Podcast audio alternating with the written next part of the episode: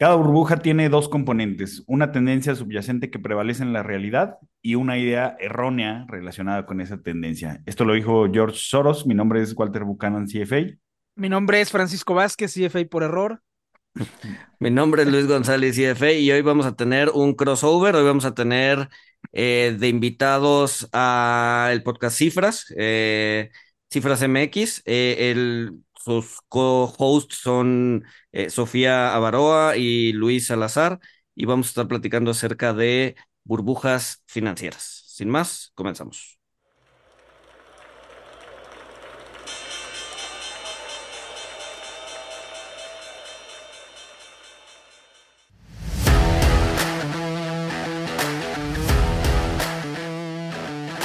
Monito, el otro lado de la moneda. Eh, pues bueno, este, la, idea, la idea de, este, de este capítulo es que sea un crossover. Acuérdense que crossover es cuando se juntan dos, podcasts similares para hablar de temas en común. Eh, y bueno, pues, mil gracias, Sofía, fue la de la idea de, de, tener este, este, este crossover. Mil gracias, Sofía. Luis, bienvenidos al programa. No, muchas, muchas gracias, Walter. Eh, la verdad es que estamos súper, súper emocionados de hacer esto con ustedes. Somos, de cierto modo, unos fans de, de ustedes, entonces, tocar estos temas y, y, y, ver qué pueden compartir ustedes con sus años de experiencia, porque definitivamente están mucho más eh, estudiados y con mucho más experiencia que nosotros. Nos está eh, diciendo pues viejo, ser... mi tocayo nos está diciendo viejo. pero de, de forma bonita, pero de forma bonita. Que, que tú tienes más experiencia. razón no, no le falta, razón no le falta ya pelos grises en la barba. ¿Cómo ves, Sofía? Sí, y bueno, gracias. La verdad es que yo desde que los conocí, los escuché por primera vez, se me hizo un podcast y un espacio que generan súper interesante. Y bueno, pues aquí con el honor de compartir con ustedes micrófono, que quisimos poner este tema en la mesa de burbujas financieras porque bueno, uno, nos encanta cómo tocan los temas de comportamiento financiero y nosotros que somos de Guadalajara, en el 2022 hubieron miles de fraudes financieros y como que vemos que estas situaciones se repiten desde la historia, o sea, vemos la historia de Polláis, la de los mares del sur y muchas otras ocasiones que el comportamiento, no sé si de avaricia o qué sea, que, se sigue buscando y se siguen replicando estos sistemas Ponzi, piramidales y de muchas maneras que queríamos poner aquí en la mesa ahora ya que se desinflaron bastantes burbujas, que ustedes de hecho tienen un capítulo bastante bueno, cuando justo comenzaba la liquidez del mercado y ahora ya 2023, digo, tenemos un realicito en varios mercados, pero 2022 definitivamente fue una aguja, un alfiler para ciertas burbujas y queríamos platicar, pues, por qué se generan estas burbujas, qué son estas burbujas y cómo las podemos evitar. Claro. yo, yo, yo empezaría con, con una con una definición, una definición que me gusta mucho de, de Robert Schiller, que la, la, la, escribe en su libro Exuberancia Irracional, eh, que justamente hablaba o, hizo el libro a raíz, o más bien no a raíz, en medio de la burbuja del punto com. Eh, y bueno, la leo, ¿no? Dice, una burbuja es un evento en el que las noticias, so, noticias sobre aumentos de precios estimulan el entusiasmo de los inversores, que se propagan para, por contagio psicológico de persona a persona, amplificando en el proceso historias que podrían justificar el aumento de precios y atraer a una clase cada vez mayor de, inversores quienes, a pesar de que las dudas sobre el valor real de las inversiones, se sienten atraídos hacia ellas en parte por envidia del éxito de los otros y en parte por la emoción de apostar.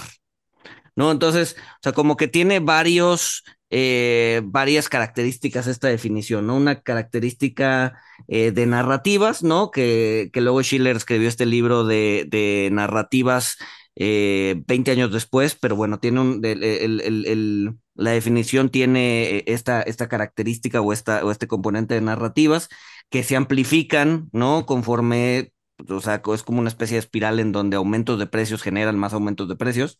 Eh, hay un tema de duda, ¿no? De, preguntarse si lo que estamos viendo es el valor real, pero hay un tema de, bueno, prefiero ignorarlo y, y seguir invirtiendo. Hay un tema de envidia, ¿no? Ver que el otro se está haciendo más rico o que el otro está ganando dinero y yo no, ¿no? Este FOMO, este fear of missing out. Y hay un tema de emoción, de, de, de, de incluso de, emoción por apostar, ¿no? Este, por, por, por ponerle dinero y ver que va a subir, ¿no? Se me hace, se me hace una, una de las eh, definiciones más completas. No sé, no sé, no sé qué opinen los demás. Sí, yo no nada más agregaría que pues generalmente se, se, se da cuando hay eh, pues algún, bueno, le, llaman displacement, pero eh, pues alguna innovación tecnológica nueva, eh, al, algo que causa, pues sí, que causa momentum, que pues, o sea, por, por, tecnología no me refiero a la tecnología de ahorita, o sea, cuando se descubrió América, pues este, no, no, no fue precisamente una tecnología, pero fue el descubrimiento de un nuevo mundo, y pues también antes en la revolución industrial, pues también hubo, hubo mucha emoción y mucha euforia hacia, hacia esas tecnologías. Eh, más que tecnología, también... más que tecnología, lo, lo, algo más genérico como novedad, ¿no? Como hay, sí, hay, hay, una... Como una novedad que muchas veces suele ser una tecnología, pero también puede mm. ser otra cosa, también puede ser un cambio de paradigma como, como tasas bajas, ¿no? Que, que pues eso fue algo característico de la década pasada. Ahorita ya no, pero pues la, la, las tasas bajas pues definitivamente afectaron eh, pues las burbujas que vimos en los últimos años eh, definitivamente afectaron eh, ese paradigma en la formación de burbujas. Sí, claro. Yo estoy de acuerdo, digo, para enmendarle la pena a Schiller, pues no, pero yo sí creo que vale la pena distinguir lo que es una burbuja de un fraude, volviendo un poquito a lo que comentaba mm. Sofía, eh, porque parece, son cosas muy parecidas, pero no son lo mismo. Y es verdad que cuando hay burbujas suele haber fraudes y un fraude se puede volver una burbuja en sí mismo y cuando estalla es que pierdes dinero y, y eso es un, fenómeno del que podemos hablar. Y el otro fenómeno que es una burbuja de activos financieros que existen, pues tienes el dot-com 2000, eh, tienes Bitcoin, eh, que a su vez generó otras burbujas, algunas de las cuales fueron fraudes.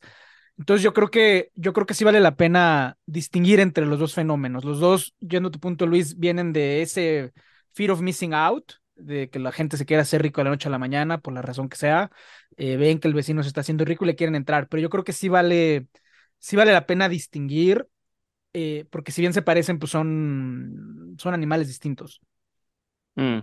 Y, y, y, ahí a mí me gustaría agregar eh, que tal vez, o sea, si el Bitcoin, y que ahorita me gustaría a, adentrarnos un poquito más a ese tema, si fue una burbuja financiera o no, que creo que aquí to todos vamos a considerar el mismo tema, pero se utilizó muchísimo ese tema para también hacer fraudes. Uh -huh. Aquí en Guadalajara, no sé ustedes en, en, en, el, en la Ciudad de México o en Aguascalientes, donde está Walter, se escuchaba, o sea, una, unas empresas que daban unos rendimientos de la última que salió aquí de 10% mensual.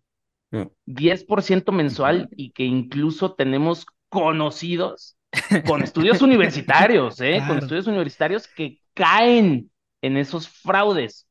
Eh, en, y nada mucho... más un, un tema, en, en, Aguascalientes no pasó porque ahí sigue habiendo trueque. Ahí, ahí, es, ahí es trueque todavía. Por eso no pasó. Por eso no pasó. Y, y, y, que mucho, mucho de la razón de la que daban aquí es que decían, es que cómo me podía quedar yo fuera. ¿no? Que era la, la, envidia, la envidia que decían cómo mi vecino o mi amigo se está haciendo rico y yo no, ¿no?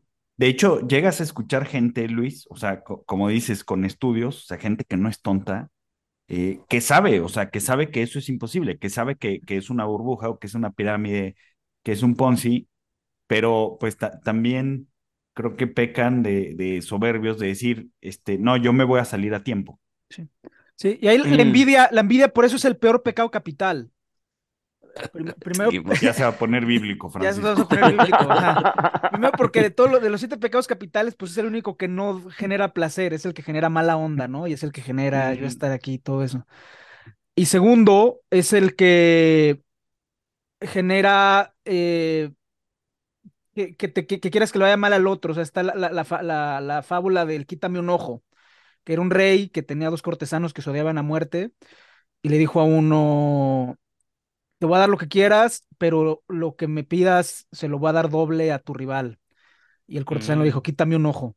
Este, eh, entonces no, no, no es bueno tener envidia, o sea, hay que, hay que, hay que Pero, aprender. pero entonces, ahí, el- ahí es como el, el, el Schadenfreude, ¿no? De, de, de los alemanes, ¿no? O sea, sí te genera placer la debacle del otro. Sí, pero al costo de Sí, al co- sí, joderte a ti probablemente al costo de tu ojo, ¿no? Este, Sí.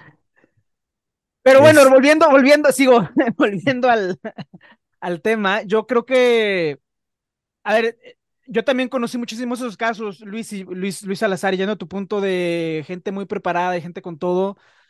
Es muy, la verdad es que es muy difícil eh, decirle a la gente no tengas envidia y no te subas al tren, porque es muy difícil ver al vecino estar subiendo. Y aquí es más un tema de personalidad que un tema de preparación académica o de todo. O sea, yo También yo, yo, yo diría que hasta, hasta evolutivo, o sea, esta frase que, que nos decían nuestras mamás de si todo mundo se avienta de un puente, tú te vas a aventar, pues probablemente sí, sí te vas a aventar Ajá. porque estamos programados evolutivamente para pensar en grupo y si ves que todo el mundo corre hacia un lado, pues tú lo vas a hacer también, ¿no? Porque el que se pregunta, ay, ¿por qué están corriendo? Pues es el que se lo comía el león, ¿no? Y porque hay una y- parte, y hay una parte comunitaria que lo hace divertido.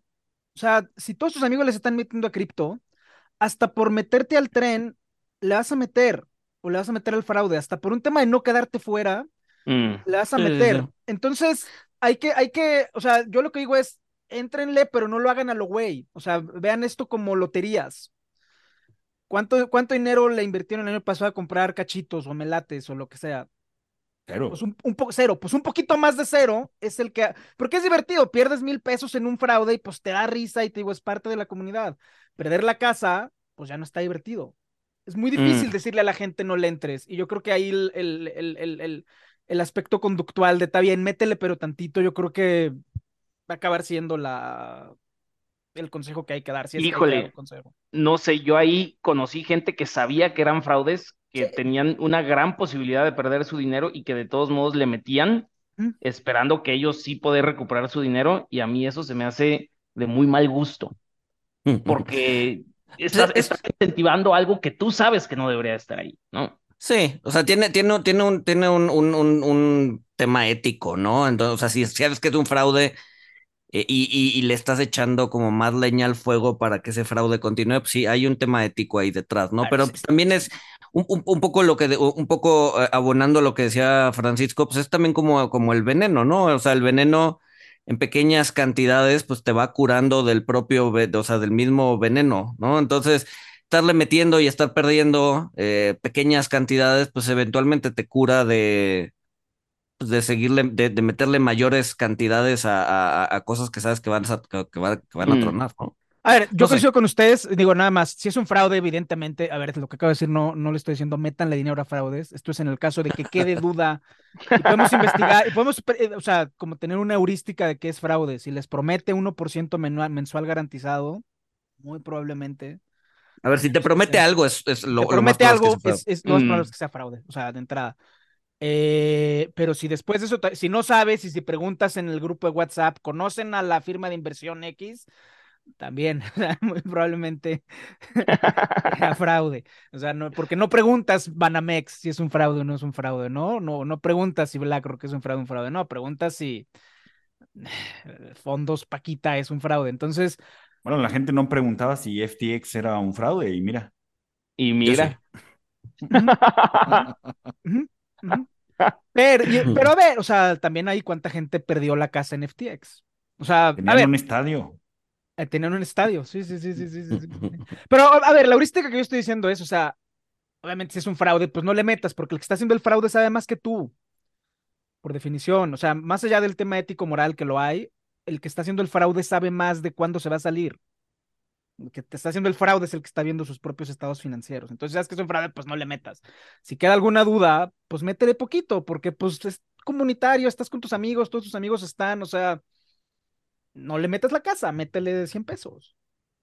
Y sabes Sí, o qué sea, también pasa, bueno, de los ejemplos alrededor nuestros que tenemos, es, bueno, yo creo que la mayoría de los que cayeron en estos fraudes grandes es juniors, ¿no? Gente que necesita el dinero rápido, gente que probablemente tiene el capital ahí, pero pues quiere su ronchita mensual, que se la estén pagando, pagando, pagando, y mucho de su refuerzo de sí hacerlo es, oye, lo llevan haciendo cinco años, lo llevan haciendo siete años, ¿por qué me va a tronar a mí? Entonces ahí sigues a, pues sumándote a, a la teoría de que te vas a salir antes, de que no preguntas más allá. Y lo que siempre yo trato de preguntarles es, a ver, si te están ofreciendo el 4% mensual, multiplícalo por 12 y eso es lo que te están pagando a ti anualmente. Pero ¿cuánto necesita hacer la empresa para poder repartir eso? ¿No? Porque realmente no están como quedándose tablas, ¿no? Claramente, supuestamente entre la teoría,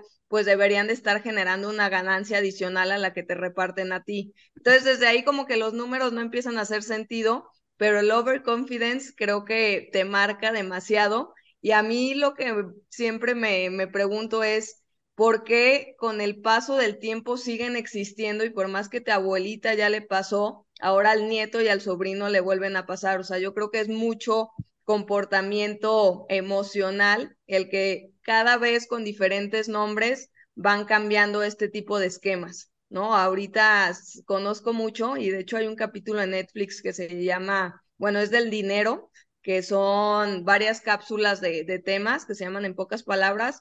Y justo el primer capítulo del dinero habla de cómo de en toda la historia el dinero pues siempre ha sido un bien deseado por todo el mundo y que actualmente una de las principales o fraudes o pirámides son eh, estas escuelas de trading, ¿no? Que te dicen, oye, te vas a hacer rico de la noche a la mañana, el curso cuesta X dinero, cómpralo, porque después de esto ahora sí vas a repuntar, ¿no? Entonces, yo creo que con el paso del tiempo se van modulando estos nuevos esquemas y coincido totalmente con la novedad, ¿no? Mientras hay un tema novedoso que quieres estar ahí dentro, y creo que en los últimos años han sido las cripto, pero antes de eso fue probablemente la marihuana, o sea, a mí me ha pasado y he escuchado a muchísimas personas de, no, es que cuando esto se legalice tienes que ya estar ahí, ¿no? Y de hecho hay un, un ETF que, que por algún capítulo eh, comentaron que justo se llama FOMO, que son puras empresas de... YOLO, YOLO. No, YOLO, YOLO, sí, cierto. YOLO, es el de marihuana. Ajá, puras empresas de marihuana que mm. justo el nombre combina perfecto como, pues vamos viendo qué pasa, ¿no? Entonces, creo que esa parte de de ambición, de creerte un poquito más listo, de estar dentro del mercado, pues normalmente no ayudan a, pues a crear un, un mercado más orgánico y un mercado pues muchísimo más racional. Abonaría, abonaría dos, dos, dos cosas a lo que, a lo que dices, Sofía. Eh, uno, uno es una frase de James Grant que dice que en la ciencia el progreso es acumulativo, pero en las finanzas el progreso es cíclico. ¿No? Eh, e, e, esta idea de que las cosas en finanzas se repiten, se repiten y vamos avanzando poco a poco, pero generalmente hay como una especie de eterno retorno eh, a, lo que ya ha pasado, ¿no? Y la gente no aprende, ¿no? Eh, eh, te estafan a tu abuelita, estafan a tu papá, te van a estafar a ti, ¿no? Ese es como un común denominador, pero probablemente las estafas se vuelven más complicadas y se vuelven más... pues van evolucionando, ¿no? Y la gente va aprendiendo, ¿no? Que, es algo que tienen en común, o sea, las estafas y, las burbujas, ¿no? O sea, siempre, eh, pues, pareciera que suceden de, la misma manera y de la misma forma, pero yo creo que pasan, o sea, se, se repiten y pasa este eterno retorno que dice Luis, porque nadie experimenta en cabeza ajena. De hecho, una, una, una característica para, para las burbujas, y creo que para el resurgimiento de, de los fraudes financieros, es, es, la incorporación de nuevos participantes. ¿Por qué? Porque pues estos mm. nuevos participantes, o sea, aunque le pasó a su abuelita, aunque le pasó a su papá, eh, pues también vuelves a tener el overconfidence de no, eso no me va a pasar a mí. Es que ellos no, no vieron bien o ellos no supieron salirse a tiempo y ellos no, no han, pues sí, al no haber experimentado, eh, pues qué se siente perder en una burbuja o qué se siente perder en una estafa, eh, pues tienen que vivirlo en carne propia, ¿no? Eso, es, e, es, eso puede ser muy cierto y quiero ahí tocar esta pregunta. ¿A ustedes, o sea, ustedes ya, digo, porque Sofía y yo éramos muy pequeños, sin afán otra vez de decirles. Otra vez, otra vez, otra vez dándole a la edad. Cuando fue la burbuja del, del dot com, ¿no? Este, Sofía y yo no, no teníamos ni 10 años. ¿Ustedes ya, estaban eh, financieramente, o sea, ya eran financieramente activos eh, eh, trabajando o, en la universidad y lo vieron venir y por esa experiencia que tuvieron, vieron las criptos con mu- mucho más cautela y mucho más cuidado que nuestra generación? En mi caso, bueno, yo creo que yo creo que ninguno de los que estamos aquí trabajaba en, en 2001, 2000, 2001. No, No, yo en 2001 estaba, estaba entrando a la universidad y, Sí, y igual. que ver. Sí, sí, sí. Sí, no, no, no. No, a ver, mi primer burbuja fue la de la inmobiliaria, la 2008 o Ujú. Mm. 2009. Pero a ver, no neces, o sea, está bien vivir una, está padre vivir una, ¿no? Aprendes cosas, pero también puedes aprender, como dice, como dice Walter, que, generalmente no, no lo hacemos en cabeza ajena, ¿no? Leyendo eh, las características de una burbuja, este, viendo cómo se la pasaron otras personas. A, ver, eh, Kindleberger en, en, su libro eh, Manía, Panics and Crashes ha identificado eh, 42 burbujas o 42 burbujas o manías desde 1618 hasta el 2000, bueno, en su libro termina en 2010, hay que sumarle otras dos, que fue eh, o crashes como el 2020 y el, 2000, y el que vivimos en 2022, ¿no? Entonces ha, ha, ha habido 42 burbujas, o él ha identificado 42 burbujas, eh, y pues de esas muchas están muy bien documentadas, ¿no? Entonces, si te pones a leer, por ejemplo, la burbuja del South Sea, eh, o si te pones a ver hay, hay, hay, poca documentación de la de los tulipanes, hay como fragmentos, pero si te pones a leer los fragmentos que hay, vas a encontrar similitudes a lo que pasó y a lo que ha estado pasando en, bueno, a lo que pasó en 2020, 2021, ¿no? Entonces, eh, puedes aprender de otras formas, no necesitas vivirla, ¿no? El chiste yo creo es como, o sea, va a parecer meme de, meme de internet, mantenerse humilde. Eh, pero también, y yo sí quiero insistir, o sea, al final no sabes, salvo los fraudes que son muy obvios, eh, te prometemos 3% mensual eh, en algo que es súper seguro, o sea, hay fraudes que son muy obvios y, que es una pena que la gente no los identifique, eh, pues por falta de información y cultura financiera. Y ahí, pues la solución pues es aumentar, o sea, no le creas a alguien que te promete un retorno, es como la, la, la, la básica. Pero las que son burbujas, las que terminan dejando algo, es muy, es, es muy difícil mantenerse humilde con entender cuándo subirse. Eh, dot com, o sea, el, el, el, fenómeno que mencionas es, es, es, es muy, es muy, es muy, es, es, muy, es muy, muy ilustrativo porque pues hubo empresas que sobrevivieron, o sea, Amazon. Amazon en el com la acción le cayó un 97%, 99%, está en el borde de la quiebra, o sea, y pues Amazon ve lo que es. Entonces, yo creo que hay mantenerse humilde, hay que, hay que mantenerse humilde la clave cuál es, pues podemos, creo, creo que vale mucho la pena discutirla, pero también entender que pues el progreso es cíclico y que como parte de ese progreso hay que, hay que estar abierto, obviamente descartando lo que son fraudes obvios. ¿Ustedes, ¿ustedes creen que de las Mira, criptos... te voy a dar un ejemplo, te voy a dar un ejemplo personal. Ahorita que, ahorita que Luis mencionó 2008. Yo en 2008 estaba en Estados Unidos, yo estaba haciendo el posgrado, a mí me, y lo hemos hablado varias veces en el podcast. Eh, yo me acuerdo cuando el Congreso en Estados Unidos votó en contra del primer paquete de rescate y fue, eh, eh, y fue la crisis y ahí fue la debacle y fue cuando realmente se sintió estamos solos y vamos a caer. A mí ese, ese episodio me marcó mucho, o sea, yo cuando vivía en Estados Unidos, eh, pues yo pude haber dado un down payment para, pues, conforme fui trabajando y todo eso, para, para quedarme ya a vivir allá y que, comprar una casa y todo, que a lo mejor pues esa propiedad se hubiera quedado de, de rent income. Y no lo hice porque yo me quedé marcado por 2008. Y la verdad es que si lo hubiera hecho, pues me hubiera ido bien, o sea, si, si hubiera, si lo hubiera entrado después de la crisis de 2008, hubiera sido una inversión buena. Mm. Entonces, es muy complicado esta idea de mantenerse humilde, pero al mismo tiempo no estar, este, no perderse de las burbujas. Requieres, requieres mucha frialdad y requieres, pues, entender mucho de mercados financieros. Digo, no en balde hay gente, pues, como, como Walter y Luis que se dedican a manejar dinero, que lo ven a 30 mil pies A nivel individual es muy Pero a complicado. ver, pero a ver, a nivel anecdótico, pues también te, o sea, hay, hay, hay, hay cosas que te terminan marcando, ¿no? O sea, yo, o sea, probablemente no viví la, o sea, no viví consciente la burbuja del 2000, 2001, la del dot com, pero sí viví consciente la del 94, 95 aquí en México, Ajá. ¿no? Tenía 12 años, Mm.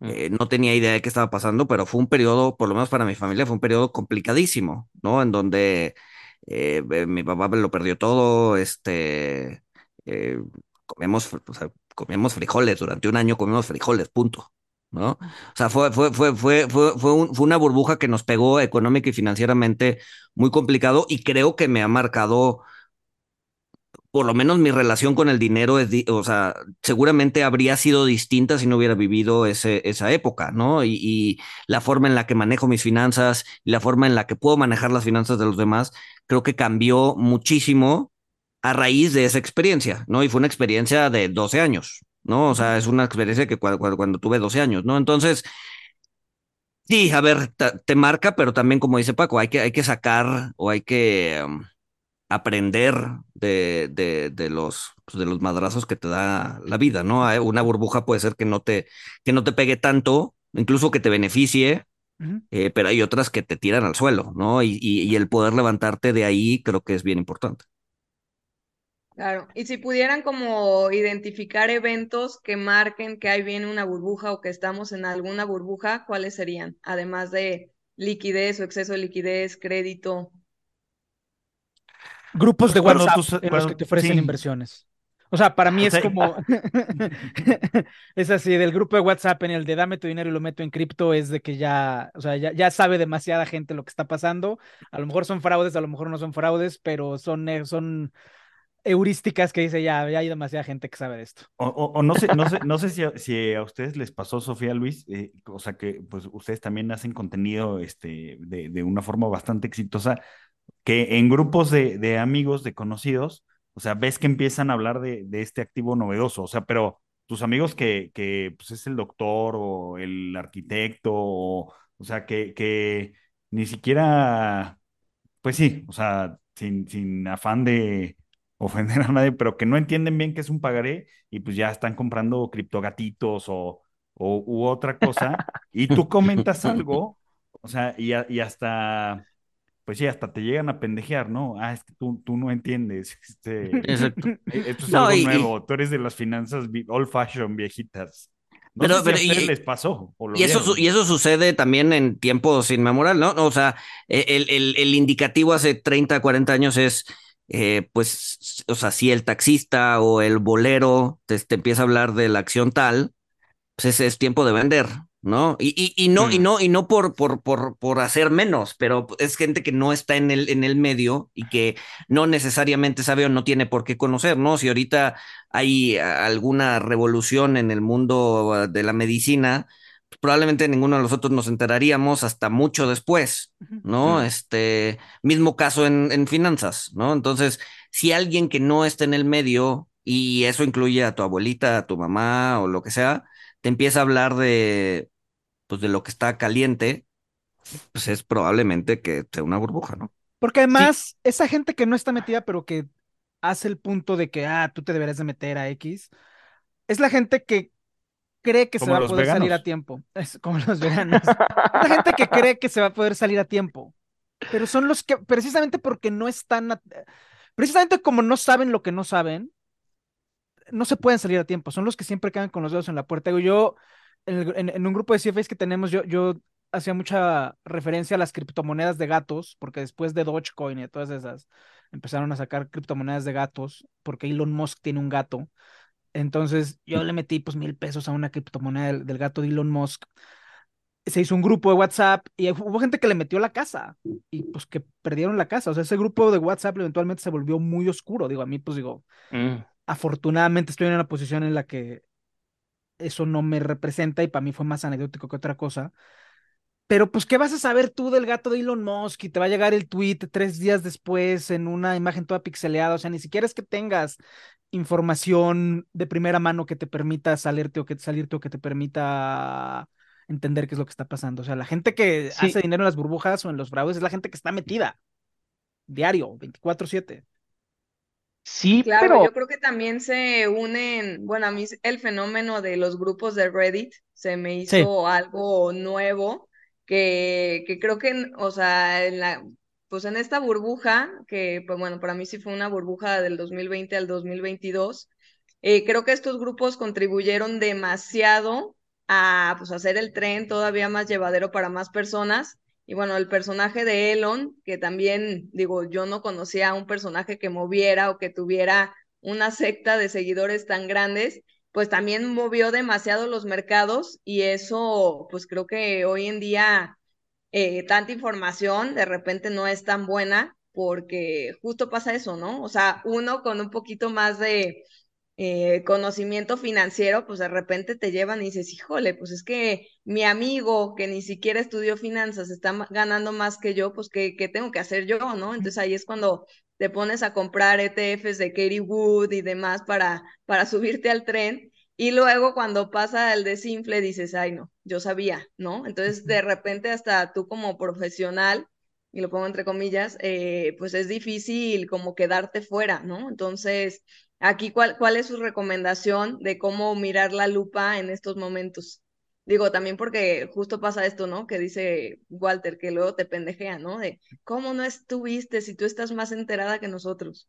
No creo que haya una receta mágica, ¿no? Y yo creo que nadie está exento de eso, ¿no? Y, por ejemplo, Newton, Isaac Newton, pues perdió la, ca- o sea, el- el- el- el- la, la mente más brillante de su generación perdió la camisa en la, en la, en la burbuja del South Sea, ¿no? O sea, perdió todo, todo su capital líquido lo perdió.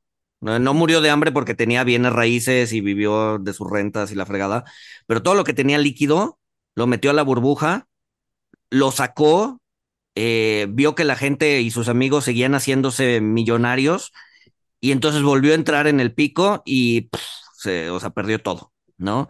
Eh, yo creo que nadie está exento de eso, ¿no? Yo creo que eh, la mejor arma es pues, conocerte, o sea, tener, tener como bien claro hacia dónde quieres ir, saber que no hay eh, shortcuts, ¿no? No, no hay, no hay atajos para llegar, este y pues conocerte bien a ti mismo, ¿no? Ser honesto contigo mismo y decir, este, saber cuáles son tus debilidades, tus fortalezas y esperar que no te, que no toquen una de esas debilidades y que termines entrando, ¿no?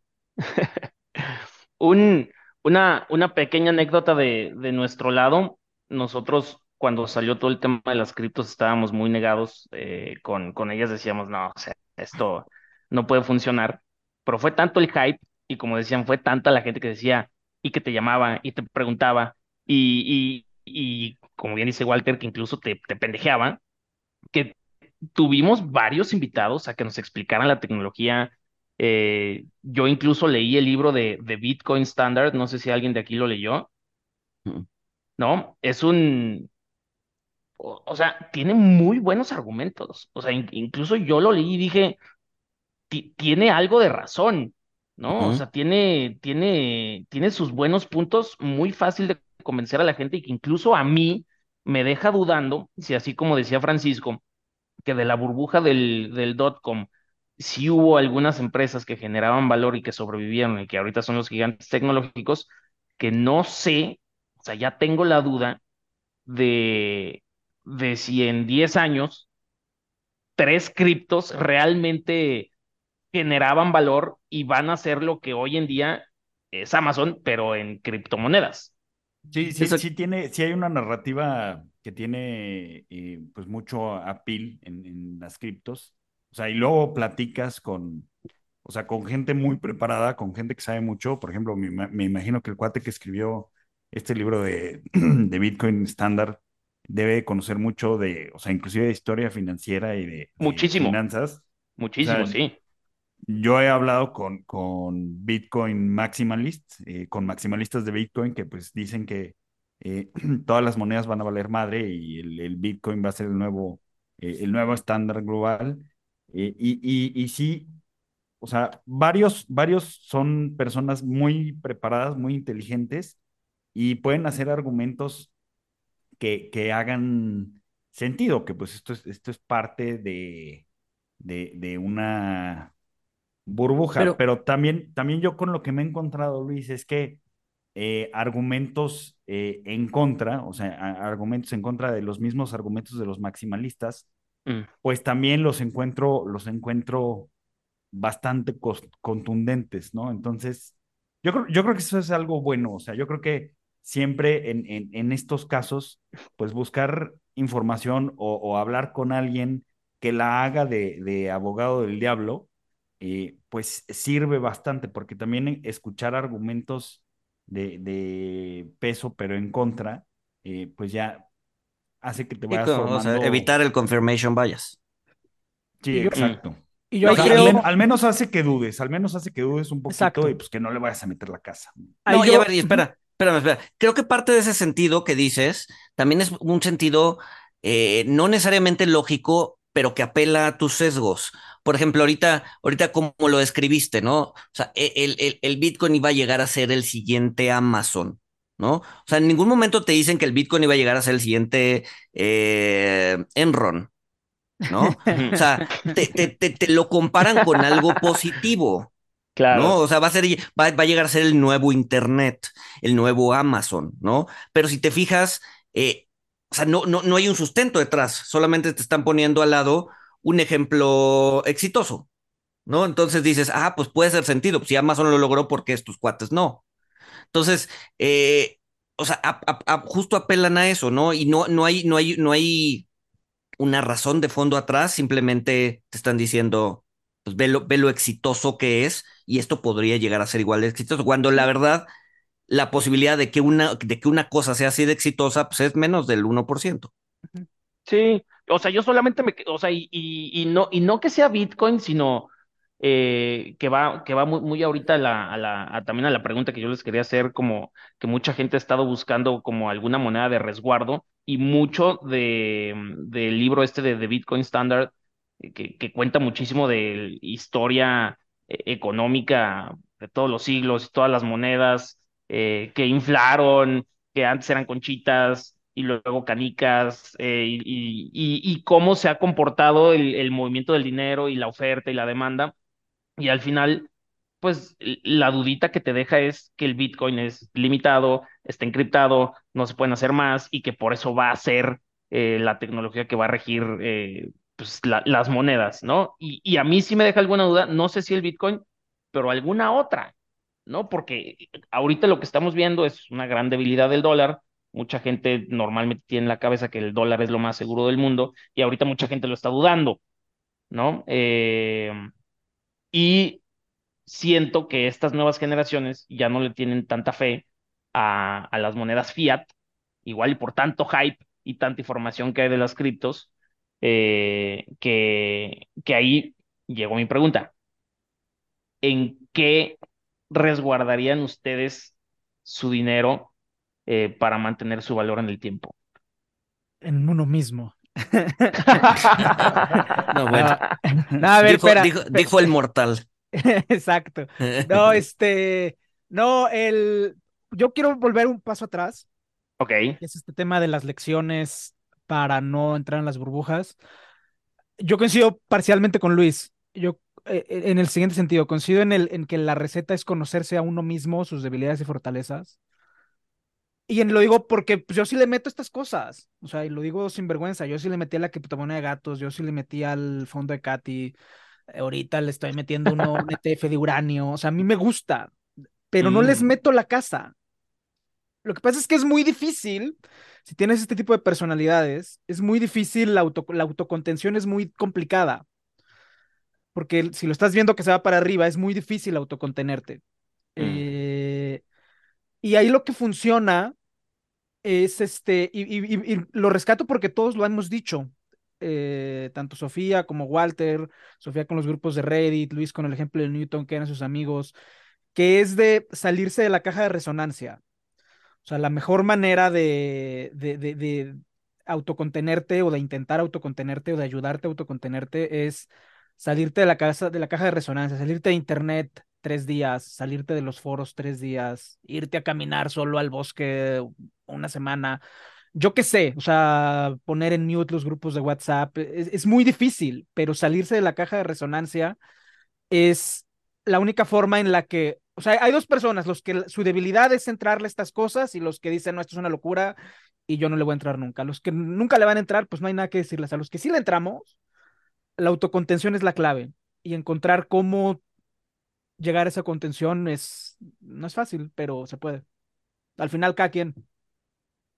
¿Y alguna te ha salido exitosa? ¿Alguna, o sea, de que, o sea, si, o sea, si objetivamente lo compararas a todas las apuestitas que has hecho, que una sí te haya pegado o no? Pues es que todas pegan y luego caen. ¿Alguna que te haya salido a tiempo? Katy pegó. siempre se queda hasta. Ah, yo siempre me quedo, sí, sí, sí, sí, yo siempre me quedo. O sea, siempre te, te, avientas toda, toda la montaña rusa. O sea, subida y bajada. digo, a ver, Katy ya salí, digo, y, pues ahorita está volviendo a subir. El problema, el problema no es salirte, el problema es cuando ves que se va otra vez para arriba. O sea, pregúntale ahorita a los que se salieron con cripto a 10 que ahorita que va en 23 o 25. Esos Están regresando para volver a perder. Para volver a perder. Para volver a perder. No, pero retomando tu pregunta, Luis, de, de en qué, en qué, o sea, o qué, qué activo tomas este, como, como salvaguarda.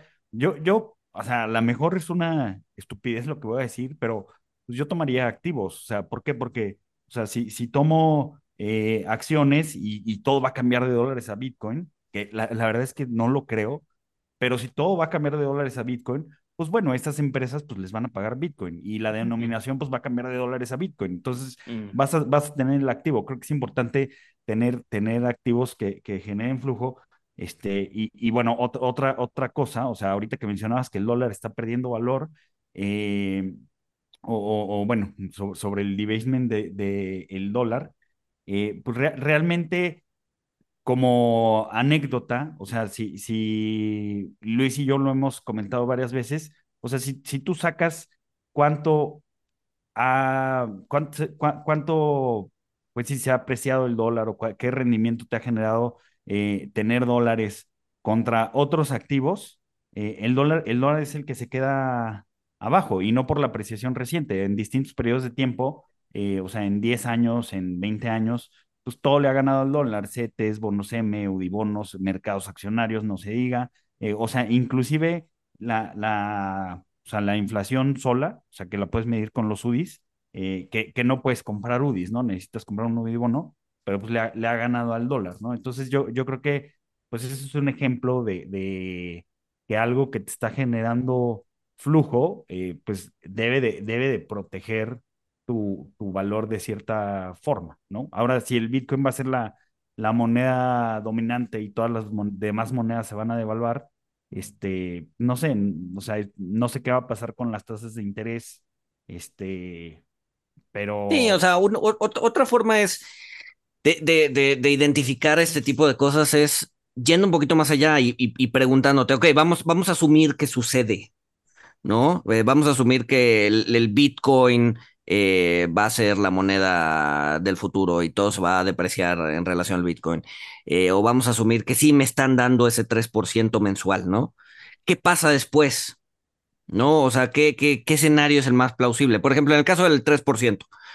Digo, nada más, nada más hacer un ejercicio mental. 3% te da, eh, si lo compones, y justo ahorita aquí estaba haciendo el, el, cálculo, si lo compones te da 42% al año, ¿no? Ese 3%. Mm. A 10 años te da 3.371%, ¿no? Si esa persona que tiene esas capacidades de generar 3% al año agarra un préstamo de 10 millones de pesos, o sea, agarra un préstamo de 10 millones de pesos, va al banco y, hipoteca su casa y la casa de su mamá y todo, ajá. Entonces, en 10 años va a poder tener 350 millones de pesos con esos 10 millones. ¿Por qué? ¿Por qué? ¿Por qué? ¿Por qué compartir eso? ¿No? ¿Por qué, ¿Por qué tener que estar levantando dinero del público? ¿no? ¿Por qué tener que estar lidiando con la señora o el señor diciendo, ay, te van mis 100 pesitos, por favor, dame mi 3%? ¿Por qué? Si con 10 millones de pesos puedes hacer una fortuna en 10 años, ¿no? Por, por, o sea, ¿para qué tomarte la molestia de estar atendiendo al público? El desgaste. El desgaste, ¿no? Este, entonces, o sea, si eres capaz de generar ese tipo de rendimientos, pues te quedas tu receta secreta y lo haces tú solito y te vuelves millonario en 10 años, ¿no?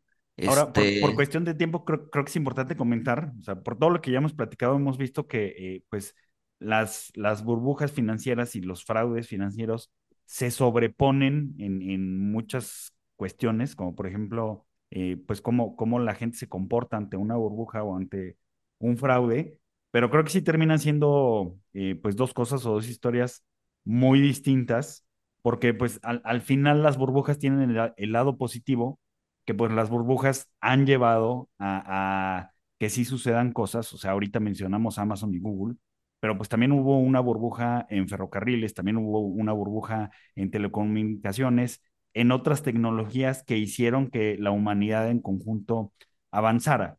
Eh, y yo creo que es importante marcar la distinción de, de, pues lo que puede ser una burbuja a lo que puede ser un fraude, ¿no? Que Paco ya, ya lo dijo, o sea, pues un fraude, una muy buena regla de dedo, pues es que te va a prometer o te va a garantizar eh, un rendimiento, el, el 3% o el 10%, muy probablemente con un activo que pueda ser o no una, una burbuja, eh, pero creo que sí son dos cosas diferentes. Y lo que dice Paco, que procura tener exposición y procura hacer apuestas eh, pequeñas, porque le gusta ir perdiendo el dinero poco a poco, creo que se refiere a cosas que parezcan más burbujas, no, no tanto Poncis o, sí. o no, pero a ver, la, la, la, idea, la idea de irle metiendo poquito a poquito después es la idea de jugar la lotería. ¿No? Este, sí. pues igual en una de esas te pega, eh, te logra salir en el máximo y se pues, haces algo de lana. ¿No? Mismo caso en la, en la lotería, ¿no? La probabilidad de que en la lotería es muy baja, eh, pero aún así compras el número de melate o compras el cachito. Y si pega, pues ya lo hiciste. Y si no, pues perdiste el dinero. Y ese dinero te iba a dar de comer, pues no era dinero que te sobraba, ¿no? Pa Entonces...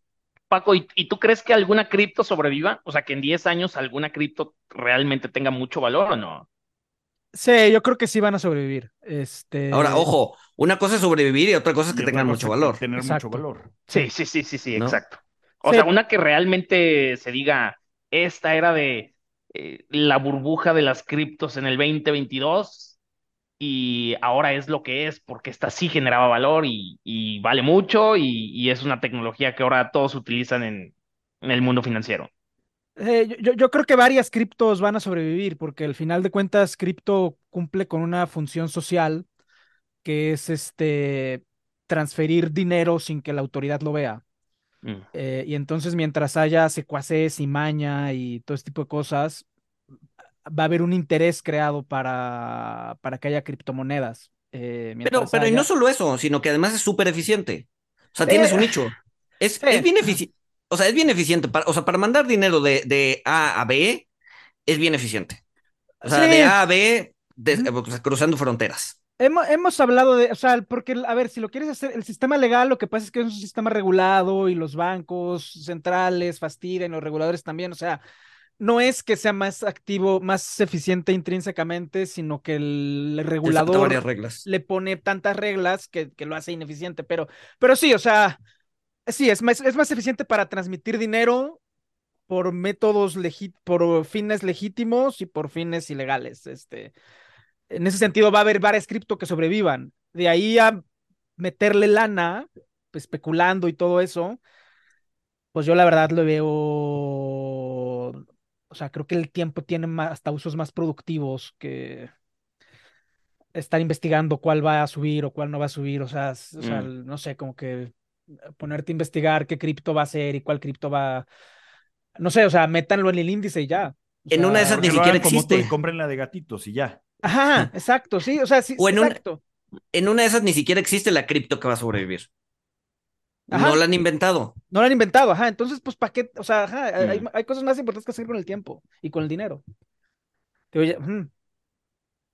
Sí, porque intentar adivinar cuál va a ser, pues es otra vez sí, la lotería. O, o sea, mira, la lotería? Otra, otra anécdota, Luis. Eh, en, en la .com había una empresa que se llamaba The Globe que, que te permitía, eh, pues, postear contenido en, en, su página. O sea, era como un Facebook eh, noventero, un Facebook 2000ero, pero de Globetron no. O sea, y tenía, llegó a tener millones de, de usuarios, mm. pero como no tuvieron forma de eh, rentabilizar el modelo de negocio, como levantaron capital, eh, se gastaron lana en adquirir los usuarios y, y no tenían forma de, de, ganar dinero, lo que ganaban en publicidad no era suficiente, eh, pues tronó, tronó antes del 2000 o en el 2001, este, y, y pues Facebook vino hasta el 2008, ¿no? Entonces, o sea, la, la idea ya se había gestado, ya se había dado en una burbuja anterior, pero pues The Globe no fue el, el, el, los que la rompieron del parque, ¿no? De, de mm. En la mm. .com también había otra página que te vendían boletos de avión en línea y también tronó. O sea, y mm. finalmente mm. la idea prevaleció. O sea, pues ahorita, ¿quién compra un boleto de algo en las taquillas? Nadie. Todo lo compramos en internet, pero pues las compañías tronaron. Sí, no necesariamente. Amazon no fue la primera empresa en vender por internet. Eh, Tesla no es la primera empresa que hace coches eléctricos. Entonces. Y porque además se pues reinventan. O sea, Amazon empezó vendiendo libros, pero ahorita pues ya es básicamente una empresa de cloud computing. La parte que gana lana de Amazon es la, parte de cloud computing. Sí, ni siquiera, ni siquiera es la que vende cosas, ¿no? Es la que vende espacios en la red. Exacto, que hay, por ejemplo, ya tu pregunta, Luis Salazar, de qué cripto va a sobrevivir. O sea, ya van 15 años de cripto y la verdad es que fuera de hacer ricos a gente, pues no ha salido nada. Mm. O sea, compáralo con ChatGPT, que en dos meses realmente ha sido algo disruptivo, que ya hay mm. niños de seis años haciendo. O sea, si, quieres un ejemplo de adopción rápida, masiva, difícilmente vas a encontrar algo mejor que ChatGPT. Es, que esa es otra, ¿no? Hay, hay, o sea, cuando hay tecnologías nuevas, le tendemos a dar eh, más, eh, pues, o sea, inflamos su potencial, ¿no? Y entonces ahorita decimos, sí, ChatGPT le va a quitar el, a, periodistas y le va a quitar chamba a no sé qué y a no sé qué, y, nos hacemos esta idea y de ahí también hace la burbuja. Eh, como, como, como hacemos grande su potencial, pues, asumimos que puede hacer todas estas cosas y cuando nos damos cuenta de que no, de que simplemente estábamos expandiendo su potencial más allá de sus verdaderas capacidades, pues es cuando se regresa. No desaparece, pero regresa a su justa dimensión. Lo mismo, o sea, eso va a pasar también con ChatGPT. No, no, me, no me quedo. Ahorita estamos eh, volando en las nubes diciendo, ah, sí, esa cosa nos va, nos va a sustituir a todos. ¿No? ahorita ChatGPT lo que es más una manifestación de la divinidad, porque la gente se hace todo tipo de chaquetas mentales sobre lo que es y lo que no es y cómo va a caer el mundo. Exacto. El ejemplo que más. Lo mismo pasó con cripto. Sí. Que lo mismo pasó con el Internet, que lo mismo pasó con todas las tecnologías nuevas.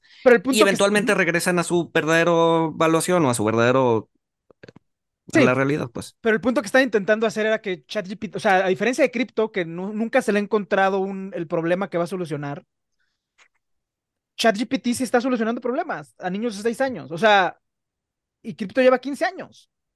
¿Cuál es esa historia de los niños de 6 años? No me la sé. No, niños que hacen sus tareas en ChatGPT. Ah. Tareas, se meten a la computadora, le preguntan a la computadora cuál es la tarea y hacen copy-paste.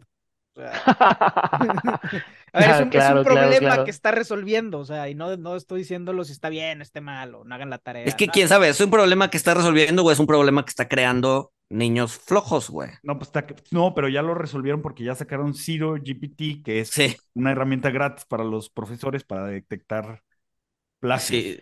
Ah, bueno, yo, yo, yo sí les quería preguntar a, a ustedes, Sofía Luis, o sea, que, con, con, toda esta gente que llegó con ustedes, que los hizo comprarse libros de, el, de Bitcoin Standard, este, con toda esta gente que, que les hablaba de criptomonedas para que ustedes eh, entraran, o sea, ¿ustedes qué, qué hacían para, para, pues sí, para hacerlos cambiar de parecer o para que vieran que podían estar entrando a, a, a una estafa o a una burbuja? Porque creo que algo importante es que los, los datos duros pues, rara vez funcionan, ¿no? Creo que hay que tener otras herramientas.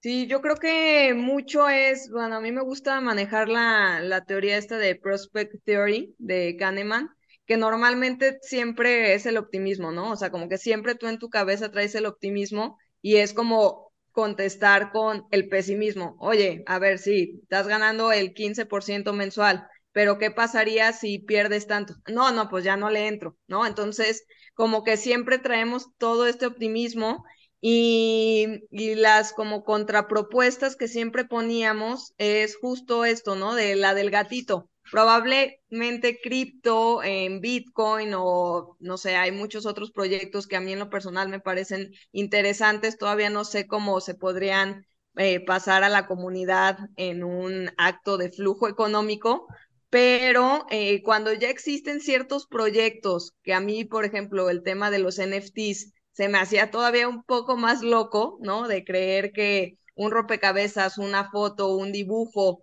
tuviera tanto valor económico, como que ya desde que empiezan estos casos, como que te ayudan a desinflar el otro caso. Bueno, a mí así me, me ayudó mucho a, a poder decir cómo esto va a tener este valor. O sea, hay un tren, aquí se ve una burbuja claramente, y sí va a haber proyectos con valor, pero hay mucha basura que está contaminando en cierta manera y ayudando a inflar este globo. Sí, o sea, al final yo tenía una perspectiva muy, muy similar a la de Sofía, que había mucha paja y muy poco de valor. Pero yo sí, al igual que, que, Paco, yo sí siento que en algún momento van a hacer algo. No sé, no sé cuál. Este, yo sí le entré por, por FOMO a, a, a unas criptos, eh, pero igual que Paco, así, ¿no? Poquito, y ahí están, ahí están, por FOMO, porque, y, y ni siquiera las investigué yo, más bien con estas personas yo le decía, a ver, si le tuvieras que apostar a tres, ¿a cuáles? No, pues estas tres, ah, bueno, pues ahí va, un, un, un triquis y, y, nos esperamos 10, 15 años, a ver si en 10, 15 años ese es mi retiro, ¿no? Pero yo, el argumento que, que, que siempre les decía y, y, que no me hacía mucho sentido es que, que, que si bien el dinero es un, es un bien que todos quieren, eh, realmente quien lo controla son pocos bancos centrales y que no se me hace lógico que ellos de alguna manera quieran decir, ah, bueno, este, demos nuestro poder económico eh, de bancos centrales y del dinero a, a toda la humanidad, ¿no? Eh, descentralizar todo. Como que a mí no me hace mucho sentido y, y tampoco no sé si sea lo mejor, ¿no? Entonces, eh, ese siempre fue como el, el, argumento que al menos yo les daba que, que, que no me hacía mucho sentido. Pues, a ver, y, y, y o sea, parte también de lo que les digo es, o sea, conocer en cabezas ajenas es leer, ¿no? Eh, o sea, la descentralización, pues ya se probó y se probó durante siglos, ¿no? O sea, no había centralización hasta 1900, en el caso de Estados Unidos, hasta 1913 que se creó el, el, el Banco Central, la Fed, ¿no? Y se hizo por la necesidad de que la descentralización causaba muchos problemas, entre ellos pánico, falta de confianza, etcétera, etcétera, ¿no? Entonces, o sea, la descentralización ya la vivimos y no funcionó, ¿no? Eh, no estamos inventando el hilo negro de decir, ah, sí, ya todo es centralizado, poder para el pueblo, la democracia. La verdad, la verdad es que la democracia no siempre funciona, ¿no? Uh -huh. La democracia, de hecho, no funciona para, para poblaciones grandes, la democracia no jala, ¿no? Jala para, para este, eh, poblaciones pequeñas, pero eh, el, el hecho de que todos tengan que decidir sobre la política monetaria de un país, no funciona. Y si en el apocalipsis las redes de electricidad se fríen, cripto no va a valer nada.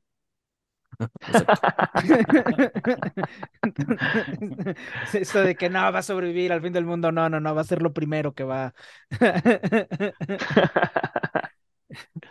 Exacto, exacto. Una última preguntita.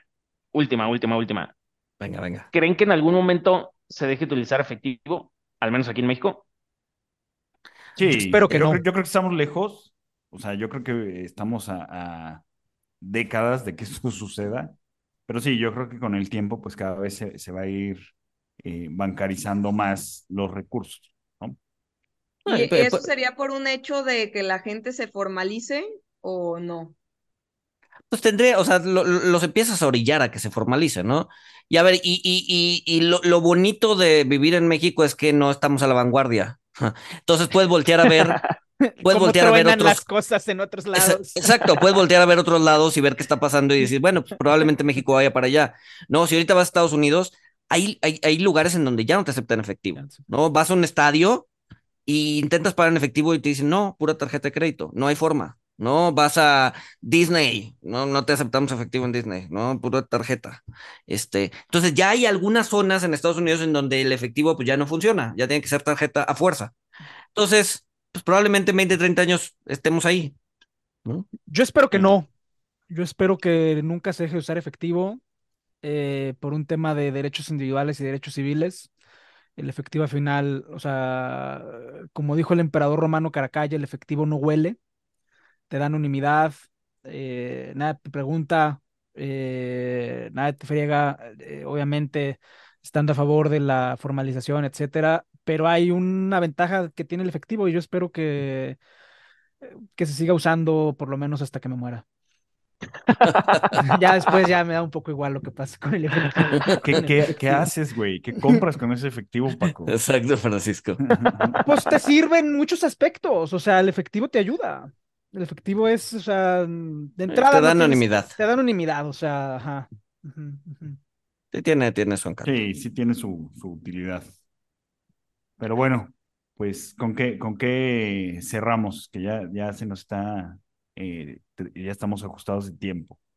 No, yo cerraría con agradecerles, de verdad este espacio a mí se me hace increíble, a todos los cifreros que están escuchando desde nuestro canal eh, este episodio, de verdad sigan a Money Talks, están en YouTube, en, eh, su podcast favorito y también están en Instagram, así que síganlos y la verdad es que tienen contenido súper relevante, tienen ahí dos capítulos a la semana para que no, no se sientan lejos de ellos, porque la verdad es que tocan temas muy, muy, pues muy de tendencia y muy interesantes.